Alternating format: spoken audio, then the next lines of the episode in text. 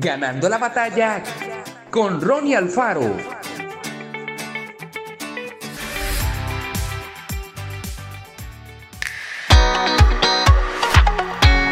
Ninguno busque su propio bien, sino el del otro. Primera de Corintios 10:24. Años atrás, Gabriel y Adrián salieron a recorrer su vecindario junto a Felipe, quien se movilizaba gracias a una silla de ruedas. Los muchachos querían demostrar, mediante una investigación para la universidad, que las calles, los comercios y el transporte de aquella zona no estaban preparados para que todos pudieran acceder. Con una cámara de video empezaron su aventura. En el primer intento por cruzar una calle, la silla de Felipe se quedó atascada en una rampa mal diseñada. Cuando preguntaron por el baño en un restaurante, la respuesta del mesero fue, está ubicado en el piso superior y solo se sube por la escalera. Lo mismo ocurrió cuando quisieron ir al cine.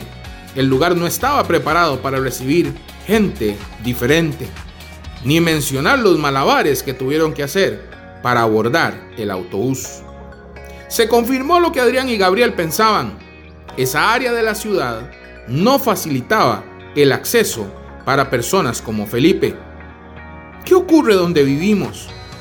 ¿Pueden las personas sordas, quienes padecen de ceguera, los que luchan con trastornos alimentarios como la obesidad, las, mujeres embarazadas, los ancianos, y la gente con minusvalía motriz acceder a los mismos lugares que los demás? Pongámonos en su lugar y comencemos a ver la ciudad desde otra óptica. Investiguemos, elevemos propuestas a las autoridades, ayudemos a la gente.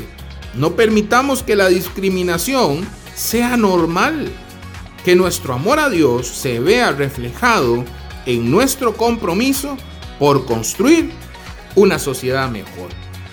Qué bueno es saber que Dios no hace diferencias entre las personas. Todos podemos acceder a Él a través de la fe en Jesús. Que Dios te bendiga grandemente.